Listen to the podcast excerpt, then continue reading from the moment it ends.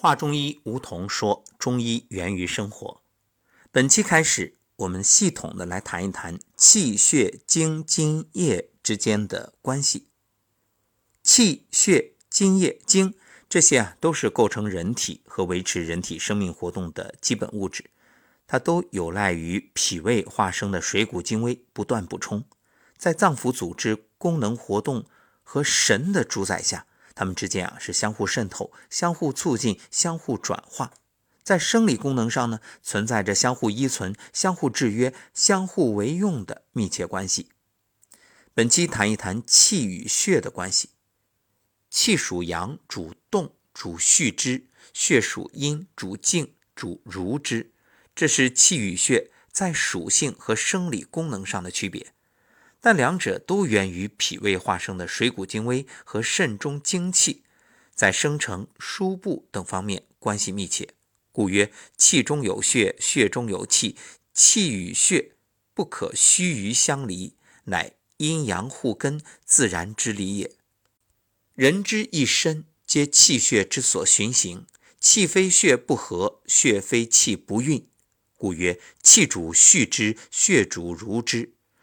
这种关系可概括为气为血之帅，血为气之母。接下来呢，我们就分两方面来谈。先谈气对血的作用。气对血来说，气为血之帅，它包含了三方面的含义：一个气能生血，再有气能行血，还有气能摄血。先说气能生血。这是指气的运动变化是血液生成的动力，从摄入的饮食物转化成水谷精微，再从水谷精微转化成营气和津液，从营气和津液又转化成赤色的血。其中每一个转化过程都离不开气的运动变化，而气的运动变化又是通过脏腑的功能活动表现出来的。气的运动变化能力旺盛，则脏腑功能活动旺盛。化生血液的功能也强，气的运动变化能力如果减弱，那么脏腑功能活动衰退，化生血液的功能也变弱。气旺则血充，气虚则血少。所以在临床治疗血虚这个问题的时候，要配合补气药，就是补益生血的动力。前贤为气能生血者。人身有一种气，其性情功力能鼓动人身之血，由一丝一缕化至十百千万。气之力止而后血之数亦止焉。常见人之少气者，即因病伤气者，面色落色必淡，未尝有失血之症也，以其气力已切，不能鼓化血之耳。此一种气即荣气也，发源于心，取资于脾胃，故曰心生血，脾统血。非心脾之体能生血统血也，以其藏气之化力能如此也。所以你说心生血，脾统血，它归根结底都是与气有关。再说说气能行血，这是指气的推动作用，是血液循行的动力。气一方面可以直接推动血行，如宗气；另一方面呢，又可以促进脏腑的功能活动，通过脏腑的功能活动推动血液运行。运血者即是气，气行乃血流。气生成于血中而固护于血外，气为血之帅，血在脉中流行，有赖于气之率领和推动。故气之正常运动对保证血液的运行有着重要意义。总之，气行则血行，气止则血止。气有一息之不运，则血有一息之不行。所以，临床治疗血行失常，常以调气为上，调血次之。如气虚不能行血，则面色苍白；补气行血呢，那就面色润泽。我们常说：“哎呀，你的气色真好。”面色真好，其实说的就是你的气血之色。那气滞则血瘀，女性的月经闭止，这个时候行气活血，那月经就通了。第三个是气能摄血，这就是气对于血的统摄作用。气的固摄作用使血液正常循行于脉管之中，而不会溢于脉外。人身之生，总以气统血，血之运行上下，全赖乎脾。血所以利气，气所以统血，非血不足以利气也。营血所到之处，则气无不利焉；非气不足以统血也。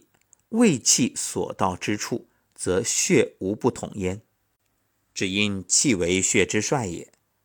气摄血实际上就是脾统血的作用。诸血皆统于脾，脾为气血运行上下之总枢，其气上输心肺，下达肝肾，外灌溉四旁，充溢肌肤。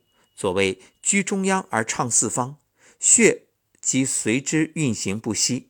若脾虚不能统血，则血无所主，因而脱线妄行。气不摄血呢，会见出血之后，所以治疗的时候必须用补气摄血之法，才能达到止血的目的。像临床上见到血脱之危后，治本血脱者固气之法，用大剂量的独参汤补气摄血，而气充血止。说完气对血的作用，再来谈谈血对气的作用。血对气的作用呢？一句话就是血为气之母。这是指气在生成和运行中始终也离不开血。血为气之母的含义有两个，一个就是血能生气，气存血中，血不断的为气的生成和功能活动提供水谷精微。水谷精微是全身之气的生成和维持生理功能的主要物质基础。而水谷精微又有赖血以运之，借以为脏腑的功能活动不断的供给营养，使气的生成与运行正常进行。所以血盛则气旺，血衰则气少。另外呢，血能载气，守气者即是血，载气者血也。气存于血中，有赖血之运载而达全身。血为气之首。气必依附于血而静谧，故曰：气阳而血阴，血不独生，赖气以生之；气无所附，赖血以附之。否则的话，血不在气，那么气将漂浮不定，无所归附。故气不得血，则散而无所附。所以临床上每见大出血，气亦随之涣散，形成气随血脱之后。综上所述，这气与血一阴一阳，互相维系。气为血之帅，血为气之母，同时血也为气之首。一身气血不能相离，气中有血，血中有气，气血相依，循环不已。若血气不和，则百病丛生。所以要想补气，肯定离不开补血；若想补血呢，当然也离不开补气。养好你的气血，这是人体健康的根本。那如何补气血呢？这里啊离不开三方面。一个呢，你要从营养物质入手，给身体补充合理的、适当的营养素，而且要让它处于一个平衡状态，当然是相对平衡。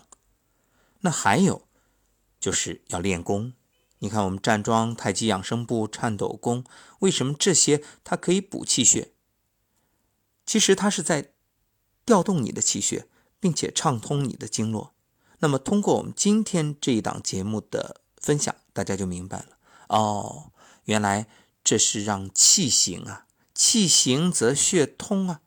所以在这个过程里面，你会逐渐的改变你的气色啊，身体越来越有精神。因此，这补和练啊，缺一不可。当然，还有第三点很重要，什么呀？你要开源，同时也要节流，就是减少气血的消耗，包括不熬夜，还有少思虑，尤其不要发怒。你要知道，人在发怒的时候，那你耗的气血，最简单的例子，你看一发怒，脸红脖子粗，为什么？你在调动你的气血啊，就像一个国家一样，那轻易不能打仗啊，除非没办法了，那敌人都欺负到家门口了，你必须保家卫国，奋起抵抗。否则的话，一般小摩擦咱们就克制，不要发生什么大的冲突。你说大炮一响，黄金万两，只要一打仗，那肯定国力要消耗，这对双方都不利。所以能谈还是谈。好，今天这一讲我们就说到这儿。那下一讲呢，谈一谈气与精的关系。